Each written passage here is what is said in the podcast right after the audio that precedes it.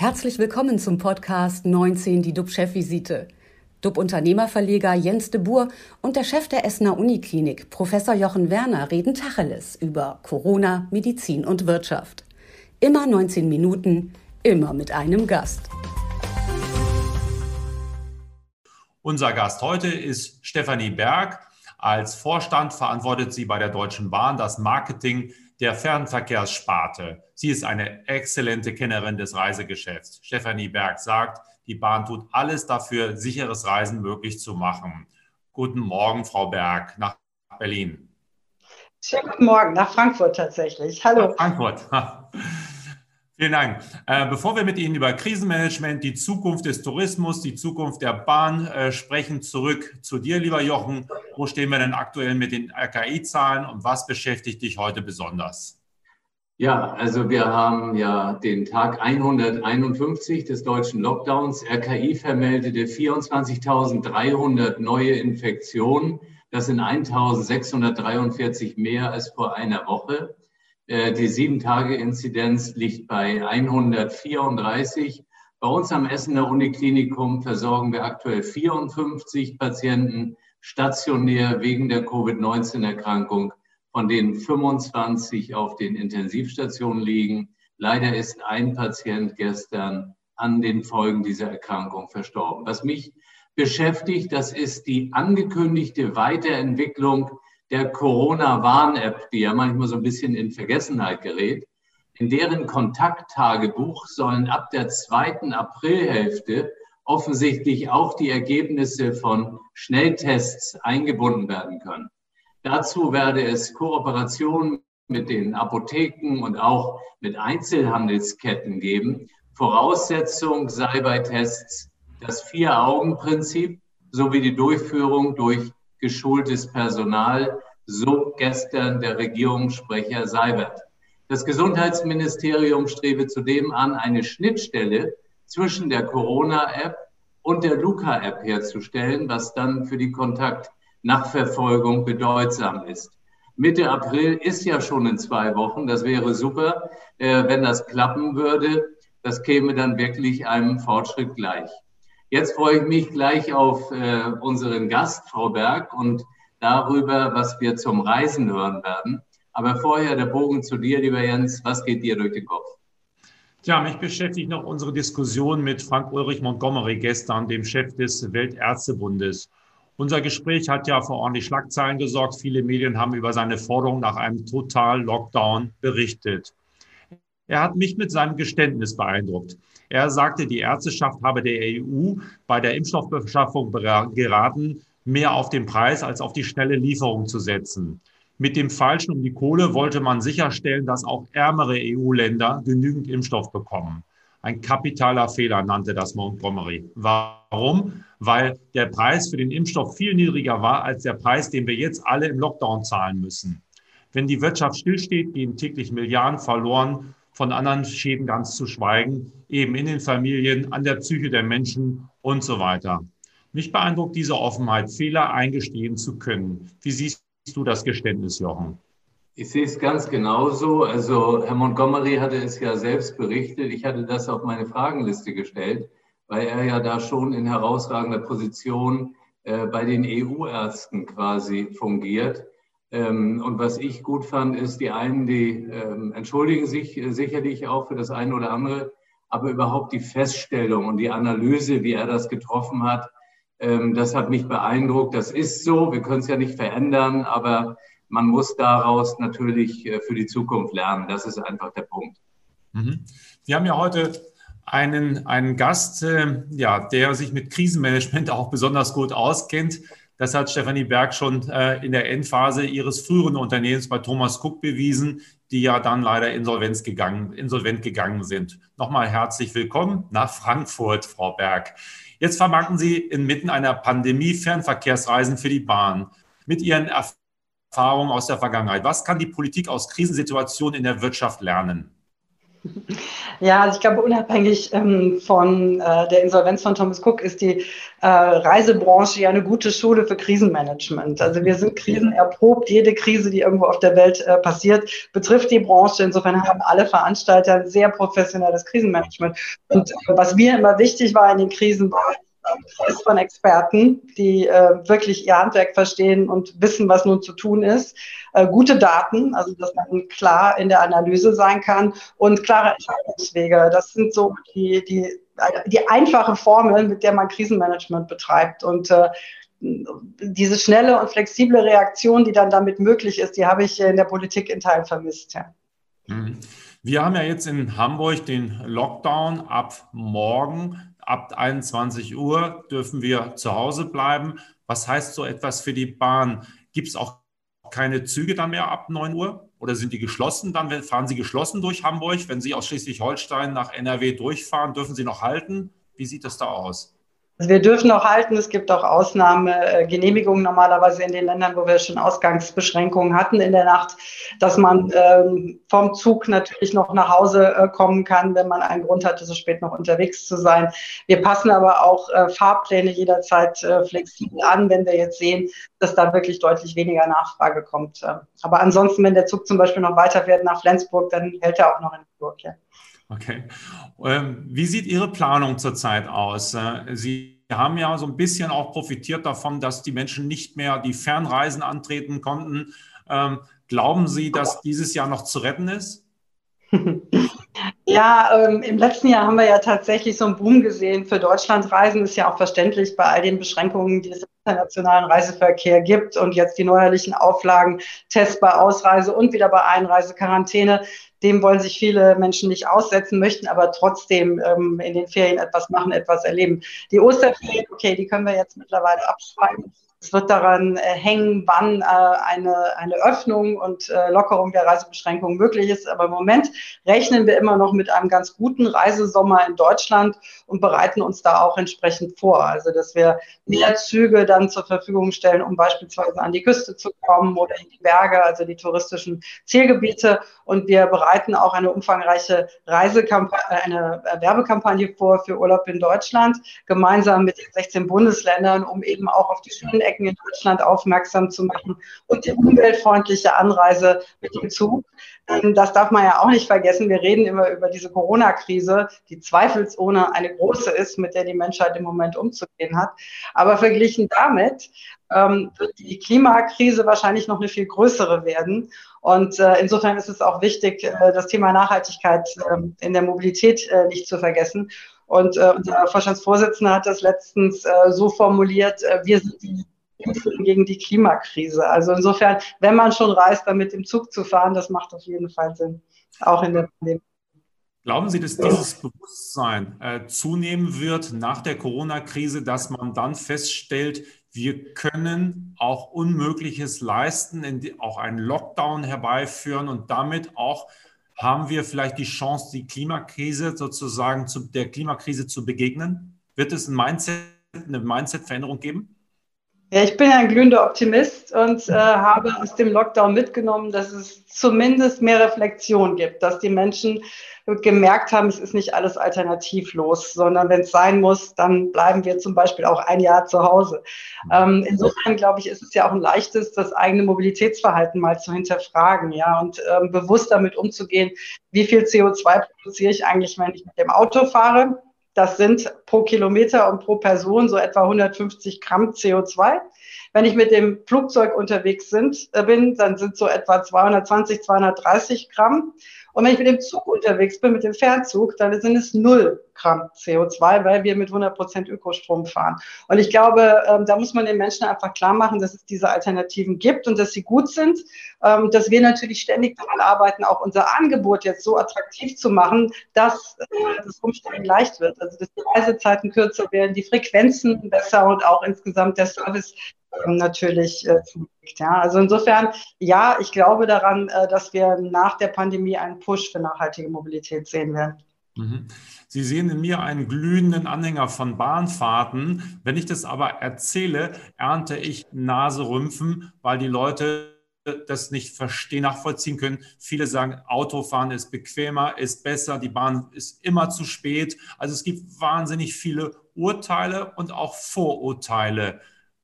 Warum schaffen Sie es nicht, so einen Imagewechsel hinzukriegen dann und dass man irgendwo auch so ein bisschen wie man in Japan, die Bahn in Japan hat ein ganz anderes Image als bei uns. Sie ist auch pünktlicher. Mhm. Ah, das ist eine äh, Frage, die eigentlich eine komplexe Antwort braucht. Also ähm, tatsächlich haben wir in Sachen Image unheimlich zugelegt im letzten Jahr äh, durch die Tatsache, dass wir auch in der Pandemie zuverlässiger äh, Mobilitätspartner an der Seite der Reisenden waren und weitergefahren sind und nicht den Betrieb hingestellt haben, haben wir sehr viel Sympathiepunkte gewonnen. Wir haben auch äh, jetzt in der Pandemie ähm, sehr gute Kundenqualität, Kundenzufriedenheit hingelegt. Die Pünktlichkeit liegt, lag im letzten Jahr bei 83 Prozent. Also es ist bei weitem nicht so, dass alle Züge verspätet sind. Wir haben aber auch ähm, verglichen zum Beispiel mit Japan jetzt ein ganz anderes System. Ne? In Japan fahren die Hochgeschwindigkeitszüge auf separaten Trassen. In Frankreich ist das auch der Fall. In Deutschland hat man sich irgendwann mal dafür entschieden, dass wir alle auf denselben Trassen unterwegs sind. Also auch der Güterverkehr zum Beispiel. Ja? Und ähm, insofern hat das System als bei uns eine viel höhere Komplexität und viel mehr Möglichkeiten, dass irgendwo was schief geht. Und es geht halt jeden Tag irgendwo etwas schief. Ja. Es gibt äh, irgendwo äh, einen äh, Zwischenfall. Wir hatten jetzt jüngst einen Berghangrutsch ähm, am Rhein auf der Strecke tangiert mich eigentlich gar nicht, ja, weil da die Güterverkehre langfahren. Aber wenn jetzt der ganze Güterverkehr in Deutschland stockt, ist uns auch nicht geholfen. Also müssen wir ausweichen auf die Verkehrstrassen und wir müssen hier und da nichts machen. Also das System ist viel, viel komplexer.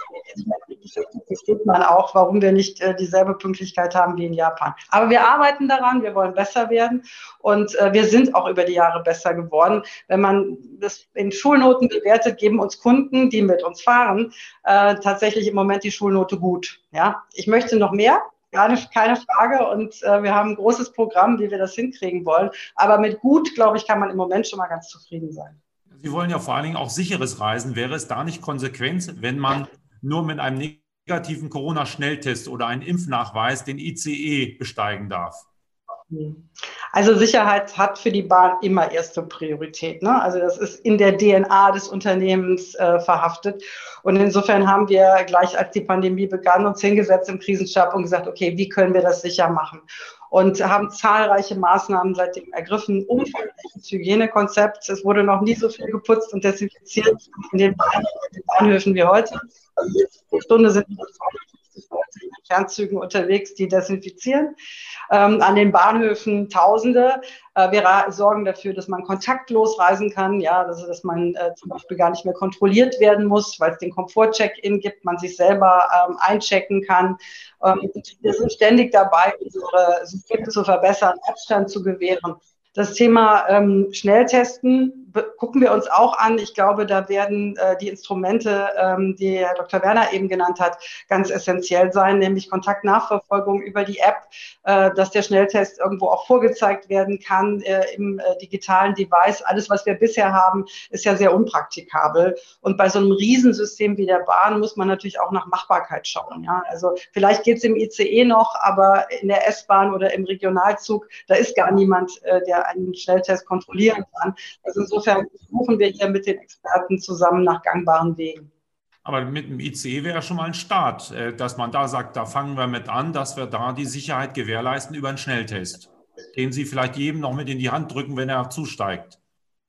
Ja gut, also die Frage ist ja dann trotzdem, äh, was macht man? Wir haben es ja heute auch schon, Maskenverweigerer müssen des Zuges verwiesen werden. Also wir haben mittlerweile nur noch sehr, sehr wenige, aber dann bei den Tests müsste man dann auch jedes Mal an den Zug anhalten und so weiter. Also wir gucken uns im Moment an, wie könnte es funktionieren und ähm, welche Möglichkeiten hat man auch. Man muss aber, wie gesagt, glaube ich, auf Machbarkeit gucken.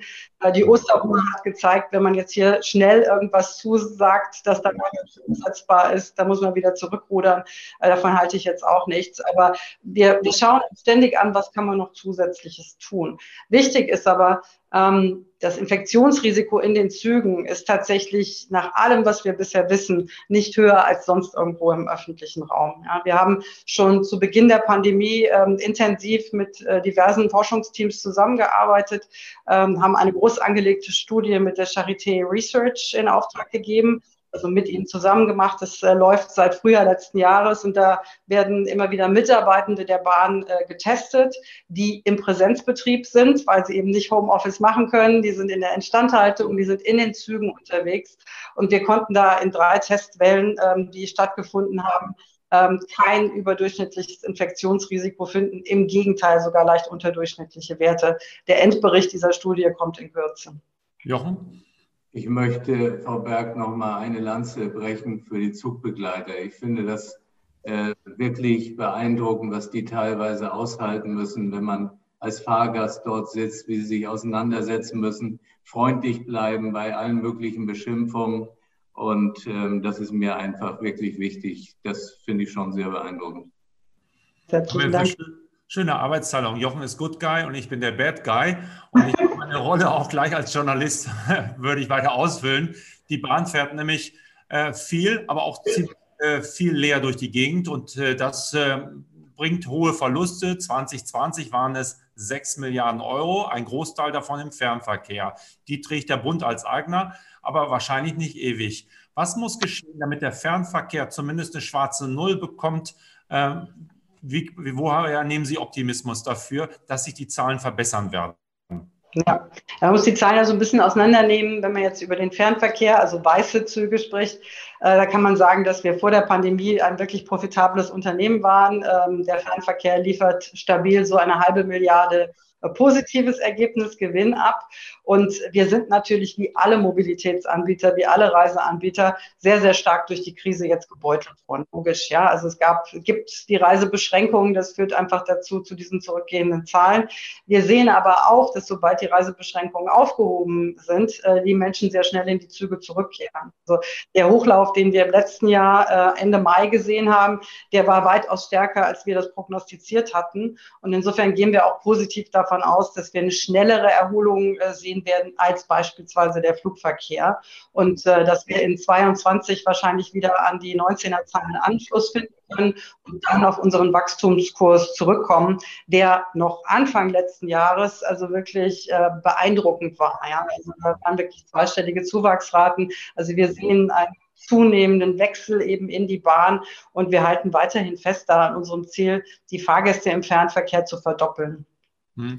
Glauben Sie eigentlich noch langfristig daran, dass es Inlandsflüge geben wird, auch vor dem Hintergrund, was Sie eben geschildert haben, der Nachhaltigkeit und die Lufthansa selber äh, konzentriert sich ja mehr und mehr auf Interkontinentalflüge, weil die profitabler sind. Aber der klassische Flug von Hamburg nach Düsseldorf, von Düsseldorf nach München, wird es den weiterhin geben? Ja, wir sind im intensiven Dialog mit den Airlines, allen voran natürlich der Lufthansa, die die meisten äh, Verbindungen hier ähm, bietet innerdeutsch und ähm, suchen nach Alternativen. Ich glaube nicht, dass sich jeder Flug ersetzen lässt. Also wenn Sie jetzt mal ähm, wirklich die, die weite Strecke Hamburg-München nehmen, dann ist die Bahn da nicht wirklich kompetitiv, was die Reisezeit ins, angeht, insbesondere für Geschäftsreisende, wenn unsere Züge noch so schnell fahren. Ähm, wir sehen aber, dass alles, was unter vier Stunden Bahnfahrt ist, äh, gut funktioniert und alles, was unter drei Stunden ist, noch besser. Und insofern äh, geht es uns darum, A, die Frequenzen zu erhöhen, noch mehr von, von den schnellen Städteverbindungen anzubieten im Rahmen des Deutschlandtaktes und B, auch noch zusätzliche äh, Sprinterverbindungen, die dann ähm, gerade die Flughäfen eben nochmal als Zubringer ähm, servicieren. Und da gibt's jetzt zum Beispiel München, äh, Nürnberg, Frankfurt äh, unter drei Stunden. Wir fahren ähm, ähm die, die Nord-Süd-Strecke Hamburg-Hannover, äh, NRW und dann äh, halt zum Frankfurter Flughafen. Und äh, es gibt jetzt auch neue Züge, die verbinden Bonn die Beamten über Köln und Berlin. Also der Beamtenshuttle geht dann auch nach Berlin unter vier Stunden. Und dann sind das wirklich attraktive Reisezeiten, die sicherlich dazu ähm, anreizen werden, umzusteigen. Das Nachhaltigkeitsargument ist ein großes kostenmäßig, ist es meistens auch günstiger. Und ähm, das macht mit. Also ich bin ein großer Verfechter davon, nicht das Entweder-Oder, sondern das sowohl als auch den Fernflug in die USA wird es weiterhin geben müssen. Aber wir müssen die Systeme intelligent verbinden, die Umstiege leicht machen für die Kunden, dass man da gar nicht mehr drüber nachdenkt, äh, dann einen Inlandsflug zu nehmen, sondern dass die Bahn einfach die bessere Alternative ist. Zum Schluss noch eine Doppelfrage. Gibt es äh, für Sie Vorbilder in Sachen jetzt äh, bei einer ausländischen Bahn, die in der Pandemie, wo Sie sagen, Mensch, die machen das richtig gut und äh, das finde ich klasse, dass man sagt, wir gucken ja viel nach Asien, wir gucken nach Korea, wir gucken nach China. Sehen Sie da etwas, wo Sie sagen, das machen die richtig clever? Und das gilt auch dann in der zweiten Teil der Frage, haben Sie ein Vorbild für Ihr System, jetzt unabhängig davon, wo man sagt, so wie die das machen, würden wir das auch ganz gerne umsetzen? Ähm, also wir sind ständig im Austausch auch mit den internationalen Bahnen, sowohl in Europa als auch zum Beispiel mit Japan, wo es immer mal wieder einen Austausch gibt. Ähm, ich würde sagen, ich bin ja noch relativ frischer Bahner, ich bin erst im letzten Jahr dazugestoßen. Ähm, ich war sehr beeindruckt davon, wie die DB diese Krise gemanagt hat. Der Pandemiestab weil der DB hat tatsächlich schon seit Januar letzten Jahres getagt. Also als in Wuhan die Situation außer Kontrolle geriet, hat man sofort einen Pandemiestab weltweit eingesetzt, weil wir davon ausgegangen sind, dass das eine globale Krise wird. Ähm, wir sind mit Schenker, wir sind mit DB Cargo natürlich international tätig. Und ich glaube, wir haben das äh, ziemlich vorbildlich gemacht, ohne uns jetzt loben zu wollen. Also ich gucke da noch so ein bisschen auch als halber noch externer drauf, wo ich gesagt habe, wow, das ging wirklich schnell, auch für ein Unternehmen dieser Größe hat man jetzt reagiert. Was Service und so weiter angeht, klar gucken wir da immer mal auf Japan. Wir schauen uns auch an, was die anderen europäischen Kollegen machen. Die SBB äh, macht einen guten Job da in der Schweiz. Also ähm, da gucken wir immer wieder drauf. Das sind unterschiedliche Aspekte, ja, äh, wer was jetzt besonders gut kann. Aber in der Krise wie gesagt, man will sich ja nicht selber loben, aber ich finde, wir haben das ganz gut hinbekommen bisher. Letzte, letzte Frage. Wenn man mit dem D-Zug fährt, hat man manchmal das Gefühl, dass das Oldtimer sind. Ähm, die sind ewig und drei Tage äh, schon auf der Schiene und ächzen schon so etwas. Können Sie uns Hoffnung machen, dass Sie diese Oldtimer irgendwann mal durch ICEs oder so ersetzen, zumindest vom Typus her? Die können ja weiterhin gerne als D-Zug fahren. Ja, ja. Ja, wir haben ein umfangreiches Flottenerneuerungsprogramm, äh, das ja zum Glück vor der Krise beschlossen wurde, wo wir auch äh, Rückenwind von der Politik haben. Wir investieren in den äh, nächsten Jahren acht Milliarden in neue Züge. Im Moment läuft etwa alle drei Wochen ein neuer ICE zu, den wir in Betrieb nehmen. Also insofern, ja, werden wir die alten IC-Wagen, auf die Sie da anspielen, sukzessive ausphasen. Also die werden dann wirklich nur noch Nostalgie sein und werden durch durch neue Hochgeschwindigkeitszüge ersetzt werden. Vielen Dank, Stefanie Berg. 19 Minuten sind äh, leider vorbei. Äh, unser Talkgast am Dienstag äh, wird dann sein Thomas Käfer. Er ist der RTL-Superhändler, ein Juwelier. Und dann haben wir noch den Journalisten und langjährigen Frankreich-Korrespondenten Peter Heusch, der uns live berichten kann, wie es in unserem Nachbarland um die Corona-Krise steht. Also wir gehen im die kleine Osterpause. Morgen gibt es keine Sendung, am Montag gibt es auch keine Sendung. Und äh, ja, bleiben Sie alle gesund, äh, klicken Sie wieder rein. Wir freuen uns auf Sie dann am kommenden Dienstag. Vielen Dank und das ist alles kein Aprilscherz gewesen, sondern real. Tschüss. Alles Gute aus Hessen. Tschüss, schöne Ostertage. Das war 19 die DUB-Chefvisite als Podcast. Die Videos dazu gibt es auf watz.de und auf dub-magazin.de.